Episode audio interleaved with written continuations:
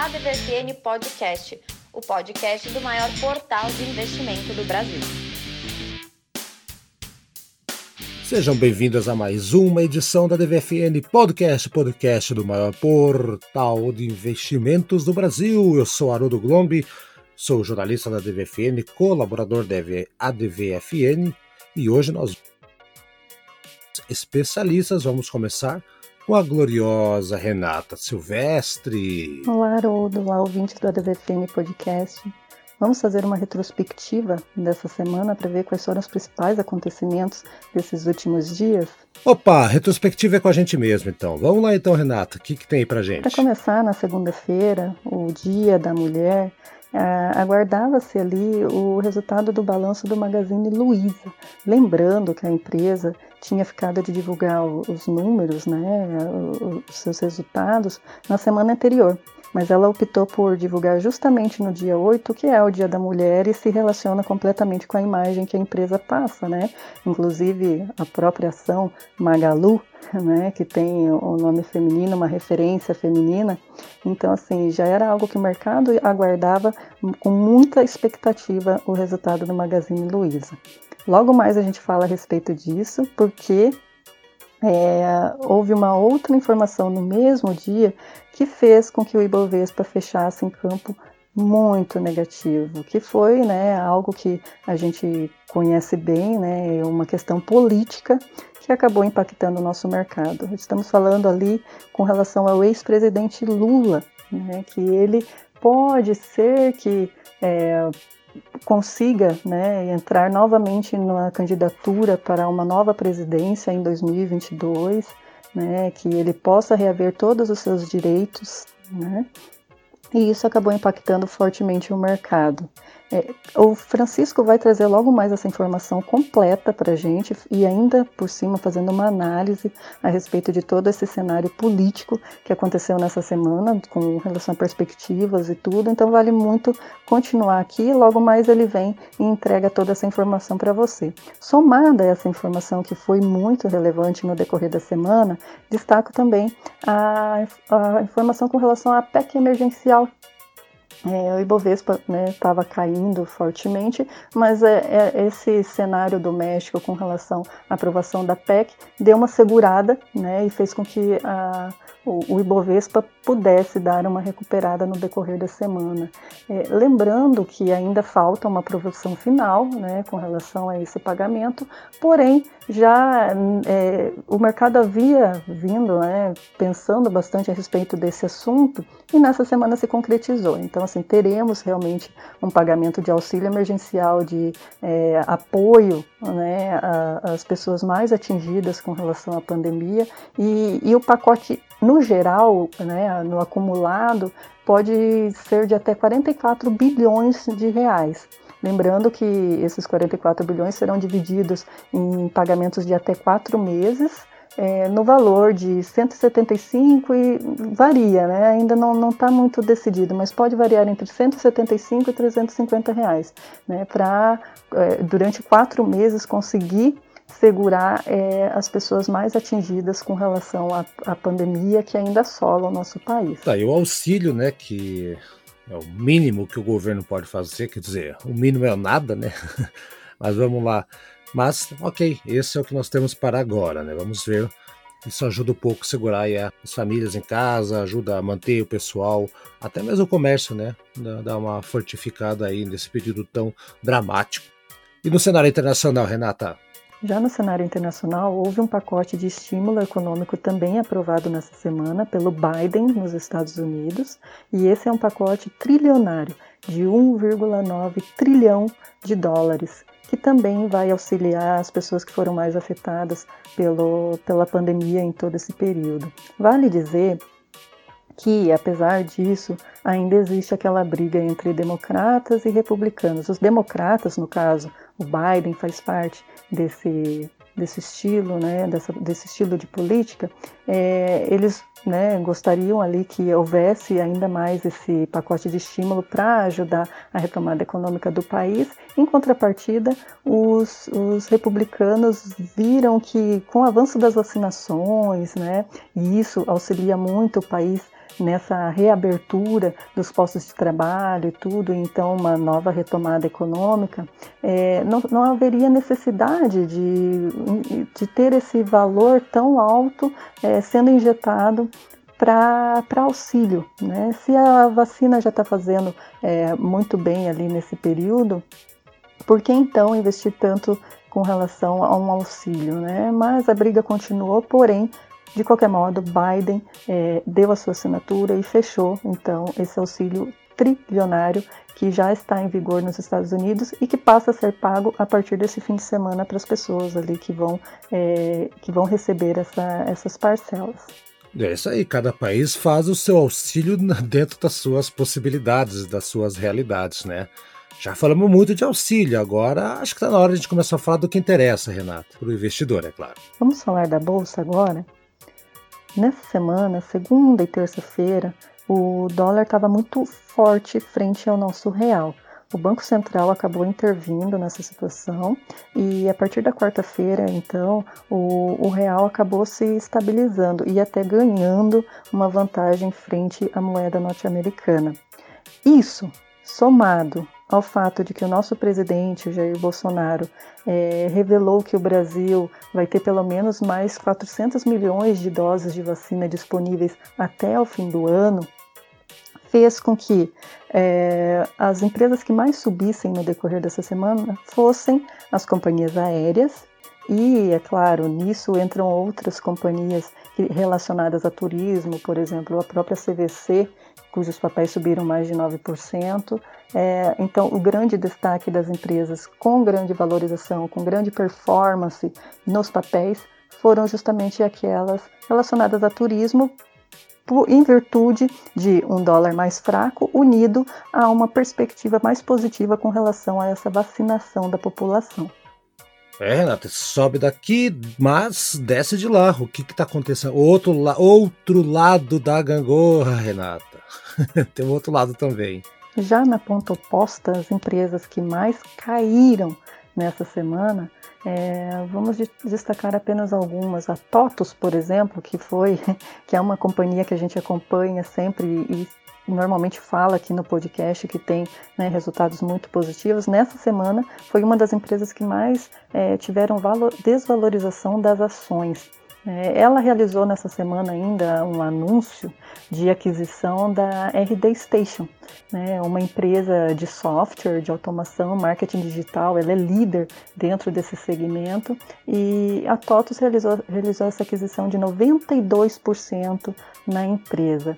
Até aí tudo bem, né? Porque a TOTUS é conhecida por fazer muitas, muitas sinergias, né? muitas aquisições, e isso geralmente valoriza o desempenho da empresa, mas o mercado viu como é, um, um, investimento muito alto. Essa negociação, na verdade, custou para a TOTUS 1,8 bilhão de reais. Então, assim, o mercado acha interessante realmente essa sinergia, acha interessante haver essa essa participação na RD Station, porém é, o valor foi muito considerável, então fez com que é, a notícia viesse na ponta oposta e derrubasse as ações da TOTS nessa semana. Acompanha também esse desempenho negativo é, lojas americanas e B2W, que a gente já havia comentado aqui também no podcast, de uma possível fusão a respeito dessas duas, duas empresas, né, que pode dar origem a um universo americanas. Porém, nessa semana, as duas empresas revelaram balanços é, muito negativos, né, que vieram abaixo das expectativas do mercado. Na verdade, elas já haviam é, revelado os balanços anteriormente, nesta semana essas ações foram penalizadas. Então, assim, são empresas que teoricamente uh, havia uma perspectiva de que poderiam apresentar resultados muito bons para que a União viesse a fortificar ainda mais isso, porém os resultados não vieram em dia com o que o mercado esperava e, é claro, foram penalizados no mercado. E a Magalu? Foi bem a Magalu? Acho que a Magalu é a principal empresa aí, tá todo mundo falando dela faz muito tempo. Como é que foi? Saiu os números dela, Renata? Vamos aproveitar que estamos falando sobre empresas, esse cenário mais corporativo, e tratar então da nossa Magazine Luiza, um resultado muito aguardado por todos os investidores e que revelou seus números na segunda-feira, dia da mulher, 8 de março. É, no acumulado de 2020, o lucro líquido do Magazine Luiza é, mostrou uma queda de 57,5%, mas quando a gente pega o resultado do quarto trimestre de 2020, é, houve uma alta de mais de 30% no lucro líquido em muitos dos números que ela apresentou. O mercado viu isso como muito positivo, é, inclusive é, os resultados dela vieram acima da expectativa, das expectativas dos analistas, né? mas no curto prazo eles mantêm a recomendação neutra, né? até porque ah, o Magazine Luiza ainda enfrenta muito é, essa questão da, do fechamento das lojas. Né? Enquanto não houver é, essa reabertura das lojas que, para que as pessoas possam é, fazer as compras, enfim, ainda fica muito nebuloso o cenário, o cenário do Magazine Luiza, embora as pessoas já tenham aprendido com esse momento de pandemia que o canal digital, o meio né, digital, é uma, é uma grande aliada nesse sentido, e é claro, a Magazine Luiza ganha muito com isso. Então, assim, no longo prazo, realmente os números tendem a ser cada vez melhores e os analistas de mercado veem muito como positivo o resultado do Magazine é, nesse momento. Porém, no curto prazo, a recomendação se mantém neutra para essa ação. Isso aí, então, Renata, e acho que Tá legal, acho que foi muito legal a tua participação aqui hoje, como sempre, né? Mas, é, ah, você havia comentado comigo que os investidores têm que ficar de olho no relógio a partir da semana que vem, né?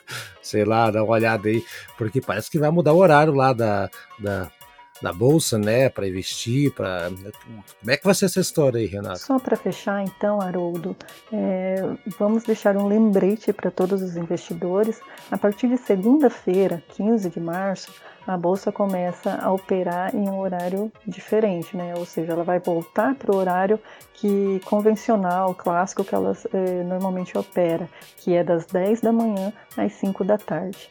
É, isso porque a partir do domingo, né, dia 14, nos Estados Unidos, é, já vai ter essa mudança de horário de verão. Como a nossa bolsa ela meio que acompanha o máximo possível é, o mesmo é, período de tempo que acontece nos Estados Unidos, vai haver essa mudança, que na verdade é o horário convencional da, da, da B3, desculpa, é o horário convencional que a bolsa normalmente funciona. Até então, ela estava fazendo um horário estendido só para acompanhar esse mercado norte-americano. Por que, que isso acontece? Porque justamente é, são os estrangeiros que investem muito na nossa bolsa. Então, fazer com que o nosso período de negociações seja muito parecido com o período deles é, dá mais disponibilidade para que os investidores estrangeiros possam é, colocar capital aqui também na nossa bolsa, na nossa bolsa brasileira. Somado a isso, na próxima semana, vamos deixar já também colocado na agenda quais empresas vão revelar os seus balanços. A gente tem, por exemplo, a Metal Leve, a Mitre, a Copel, a Idux a, e uma também muito interessante que, e bem aguardada, que é a Apvida. Temos também a Louca América e muitas outras que vão revelar os seus, seus balanços na próxima semana. Então coloca na agenda, se você investe em alguma dessas empresas, é, já deixa anotadinho, porque os balanços serão apresentados já no decorrer da semana que vem. É, eu me despeço então, Haroldo, muito obrigada por tudo, obrigada a você que está ouvindo o ADVFN Podcast. Continua com a gente, porque logo mais vem como eu comentei no início, uma explanação muito bacana a respeito desse nosso cenário político que todo mundo precisa saber, todo mundo precisa ficar atento, porque vai influenciar não apenas na bolsa, mas também a nossa vida cotidiana. Vale muito a pena ver, é, perdão, muito a pena ouvir, né? Mas com certeza você vai ver muito isso no seu dia a dia. Então vale a pena. Eu me despeço aqui. Obrigada, Haroldo. Obrigada a todos. Até mais. Beleza, até semana que vem, Renata. A DVFN Impacto de Mercado.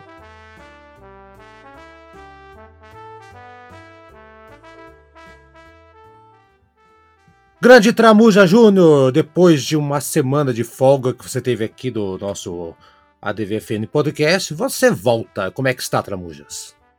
Tudo ótimo, Haroldo, tudo ótimo, ouvintes do nosso podcast da DVFN. Pois é, tudo ótimo, mas a gente está numa semana meio tem umas novidades acontecendo essa semana aí, né? Uma semana que, num dia tão nobre como o Dia Internacional da Mulher, tivemos um evento ali, uma coisa que. Mas já já vamos falar disso aí, né? Então, Tramujas, eu queria que você falasse um pouquinho que a gente estava conversando agora há pouco, antes da gente começar a gravar. Eu não vou dar spoiler nem nada, vou deixar você começar os trabalhos e eu vou fazer aquela perguntinha marota quando você terminar de falar. você sabe qual é. Vai lá então, Tramujas. Infelizmente, ótimo a gente diz no, no, estado de espírito, né? Porque apesar de todas as dificuldades que o no, nosso país enfrenta e da gente estar sendo pilotado por, por um piloto, como se, se, a gente for comparar o, o, nosso presidente da República e a equipe do Ministério da Saúde, a gente parece nós parecemos ser um país pilotado por um piloto que pilota um carro de rabeira na Fórmula 1. Enquanto vários países, inclusive o Chile, se adiantam na compra de vacinas e, e, e crescem absurdamente o número de, de, de, vacinação da população, entendendo que, que a vacinação é a única forma de causar segurança nos investidores e principalmente nos cidadãos para que a gente volte a consumir e para que a gente volte a pensar numa vida mais plena e mais segura, o nosso ministro da Saúde, com aval do presidente da República, vem, vem, vem, vem é, vez ou outra reafirmando que vai comprar vacinas, que tem comprado vacinas, que está comprando vacinas, mas esse número é sempre menor do que ele projetou anteriormente. Então, é bom alguém colocar um esparadapo na boca do, do nosso ministro da Saúde, porque da próxima vez que ele for falar sobre vacinas, provavelmente das 25 milhões que ele comprometeu agora, para uma população de 212 milhões de habitantes, nas quais a vacina, de forma geral, ela tem duas doses, ou seja, teria que ter no mínimo 450 milhões de vacinas para poder inocular todo ah, o vírus e deixar seguro 100% da população, a gente escuta só o caminho contrário. Parece que, além de péssimo em geografia, além de péssimo em logística, o atual ministro da Saúde é péssimo em matemática também. Nossa senhora, é péssimo em muita coisa. Mas agora eu vou fazer aquela pergunta e aqui vou. O grande problema, Haroldo, o grande problema, Haroldo, antes da tua pergunta capciosa, porque essa pergunta é pior que aquelas pegadinhas dos, dos professores de prova, o grande problema é que essa insegurança e essa instabilidade do Brasil de não vacinação tem feito com que vários investidores saiam do Brasil. Então, tem muitas empresas que já estão recolhendo o carro do Brasil, inclusive a Ford foi uma delas. A gente já citou várias outras empresas que estão recolhendo o carro, é, tirando o carro do Brasil e, e, e, a falta de perspectiva no médio e longo prazo tem feito com que investidores tirem o dinheiro do Brasil para colocar o dinheiro em outros estados, em outros países. Então você olha o dólar em queda, em alta nos últimos dias é movimento disso, porque se o dólar está saindo do Brasil, ele está ficando mais raro para um volume de compra é, significativo, então o dinheiro está indo embora do Brasil e, e, quando ele vai ficando escasso, a valorização acontece e o movimento de bolsa opera de maneira contrária. Então, o dólar está saindo, investidores estão saindo, eu tenho mais papéis para um número menor de, de, de, interessados em comprar papéis. O que eu diria para o investidor que pensa a longo prazo?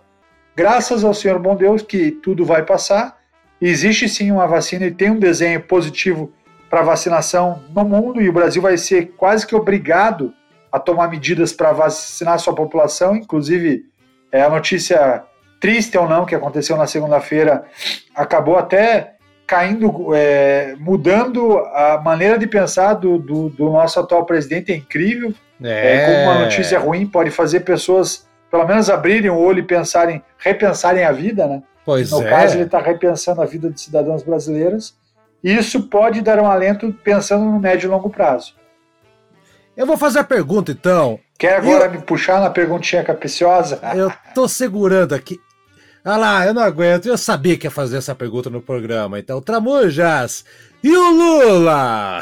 E o Lula? Então, se essa era a desculpa para apagar toda a incompetência do atual governo, aconteceu. Num, numa medida monocrática do, do Edson Fachin, do ministro do Supremo Tribunal Federal, no qual ele, ele, depois de três anos de julgamento e depois que o presidente Lula ficou dois anos preso, ele, ele simplesmente acordou para a vida e falou: não, peraí. É, então, a, todas as decisões que foram feitas e proferidas pela equipe do ministro Sérgio Moro no movimento da Lava Jato, não que elas estejam incorretas, mas elas aconteceram no, for, no foro errado. Ou seja, vai ter que. Não é que o Lula está livre e solto. O Lula, na verdade, aquela, aquele julgamento que foi hum. decidido e que deixou ele por dois anos na prisão, simplesmente foi anulado para que ele seja feito novamente no, no foro correto. Três anos depois de já ter sido julgado. É, olha só, Tramujo, é, é, eu estava até comentando hoje com um amigo que nós temos em comum, que você participa do podcast também dele, do Ednei, do Pior do Brasileiro. Eu comentei com ele hoje até, é mais ou menos assim, né? É, uma pessoa chega e fala para um amigo: Olha, é, lembra que eu falei que você é um corno, que a tua mulher te trai? Falei, Sim, eu lembro. Né? Inclusive você bateu foto, mostrou para mim. Falei, pois é, cara. Seguinte, eu não podia ter batido foto, não tinha autorização. O cara que julgou, que disse que você foi traído, o cara nem mora no teu prédio, é de outro prédio. Então, cara, é, esquece, você deixou de ser corno por. É mais ou menos isso, cara. É isso que aconteceu, Tramujas. Olha que loucura. É quase essa linha. A sorte do, do, do, do, do Tudo bem que lá no final o resultado ainda pode ser o mesmo. Mas a sorte do atual, do, do ex-presidente Lula é que no Brasil não tem pena de morte. Imagina se tivessem matado e de, de repente, três anos depois, um, um ministro da STF fala, não, peraí, mas esse julgamento aconteceu no foro errado, né? Eu acho que deveria ser rejulgado. Vamos voltar todas as provas, vamos rediscutir o caso, porque o local do, do julgamento não é o local adequado. é verdade. É, chega a ser a beirar o absurdo. absurdo. A sorte do ex-presidente é que é, o caso dele não é parecido com o caso do professor de escola. É, Francês? Aquele professor de escola que. Quando, na França, o caso, né? É, mas foi degolado. Do professor de escola que foi apresentar um, é, uma, uma, menina era islâmica, ele foi apresentar, falou que ia apresentar uma imagem é, que para os islâmicos era sagrada, e a menina não foi na escola, mas ouviu dizer que, a, que o professor tinha apresentado e o professor foi decapitado no dia seguinte. Exato. É. Depois os pais foram descobrir que a menina tinha mentido, que ela não estava, ela não teve aula. Exato. É, ali, ali não teve é volta. É quase né? isso. Mais ou menos isso. E aí, mais... como é que faz? É. Então é, é, incrível a maneira como, como o Brasil opera no, no sistema judiciário. É, não acredito que, que esteja de todo errado, e eu já tinha ouvido alguns juristas condenarem a forma como a Lava Jato atuava, e principalmente com, com como o processo estava conseguindo ocorrer em, alguma, é, em algumas instâncias que não deveriam acontecer. Aqui a gente não está dizendo que não houveram os roubos, o que a gente está dizendo e o que foi e o que os juristas têm dito é que não é que o Lula está livre ou que o Lula não será condenado, mas a grande afirmação e a, e a grande o grande ajuste é, para tudo isso é que ele talvez tenha sido condenado, não deveria ter sido condenado no foro em que ele foi condenado. Mas o que é mais incrível é que essa Exato. decisão só acontece três anos depois. Então é, não faz o menor sentido. É, parece um país gerido por maluco, né? Fala assim, não, peraí, acabou, acabou, volta, começa tudo de volta e por aí vai. Pois é, Tramujas, então, desde que o Lula voltou aí na, na, na cena política aí, né, misturou todas as cartas de tudo que você imaginar, duas coisas que eu reparei, Tramujas. Primeiro, o Lula veio todo com protocolo de segurança, de, de, de máscara, mostrando um, um comportamento com no ângulo 90 graus oposto ao que o Bolsonaro e sua trupe vem fazendo, que manda o pessoal colocar máscara naquele lugar, não quer saber de não sei o que e tudo mais, né?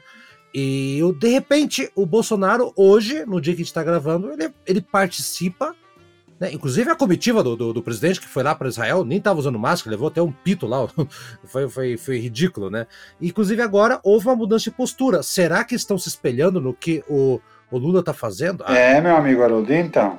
Eu acho que é mais surpreendente e incrível, mas acho que o Lula ele ganhou, ele ganhou até o, ele pode, podemos até ganhar, é, dar um novo apelido pro pro pro Bolsonaro, pro, pro Lula, né? O Lula ah. pode, pode ganhar um novo apelido, sabe? Qual? Sabe, sabe qual é? Não. Remédio anti anti negacionismo. pois é, cara. Porque até, até, até a vinda do Lula era não a máscara, não vacina, cloroquina e, e ver, ver, vermectina e uma série de inas e, e, e, e, por aí não não não não precisa de distanciamento, não precisa de não sei o quê. Bastou pintar o Lula com uma possibilidade de, de ser candidato em 2022. o presidente Bolsonaro voltou a usar máscara, passou a usar vacina.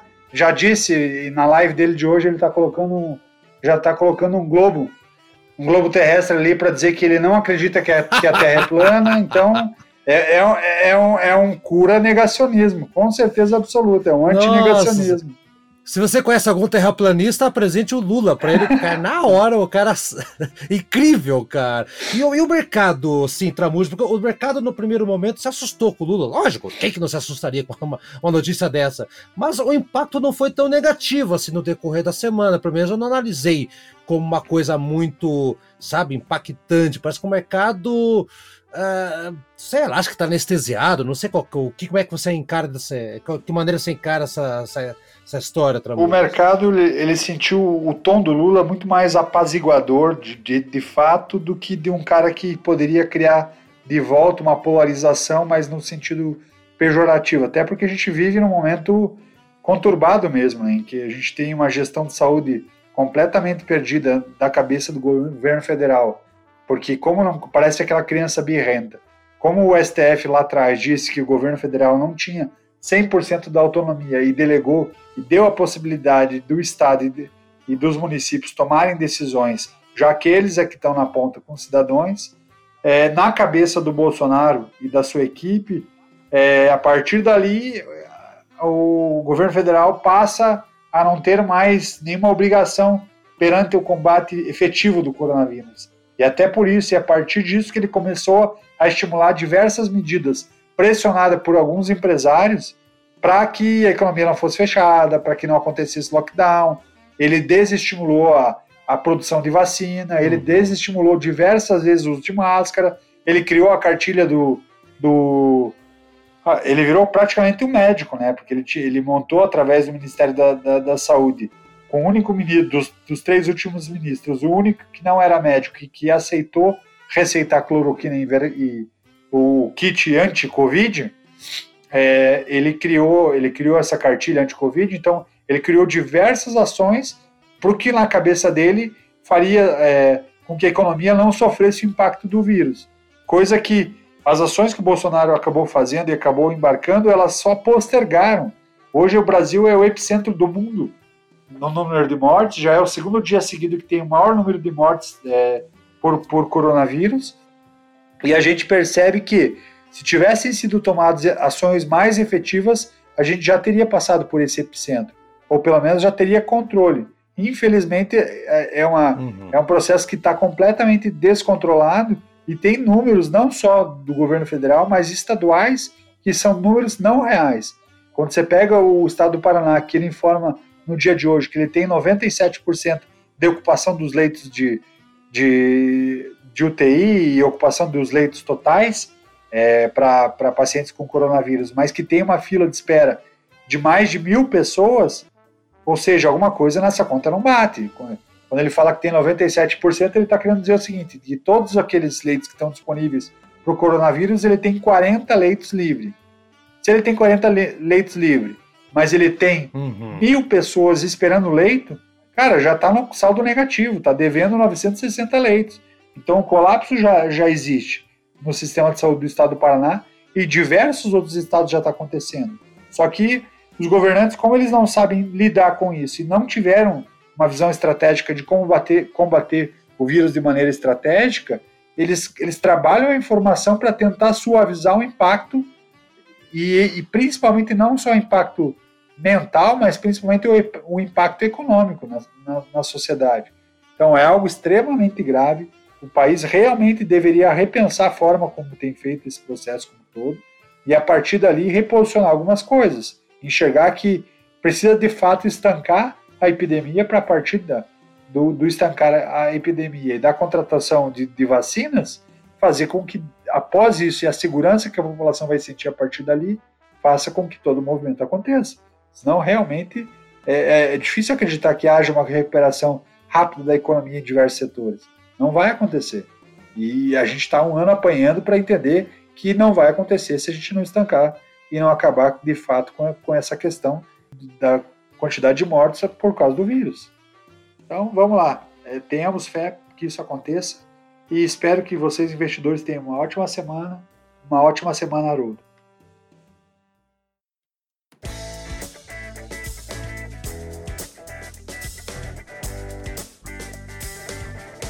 E aí, gostou do nosso programa? Semana que vem tem mais. Acompanhe a gente no Spotify, no Deezer, no Anchor, no seu agregador preferido. A DVFN Podcast está lá, hein? Dá procurada, compartilhe com seus amigos, siga a gente nas redes sociais e faça bons negócios. Eu sou Haroldo Glombi e na próxima semana tem muito mais informação para você aqui na ADVFN Podcast. Até lá!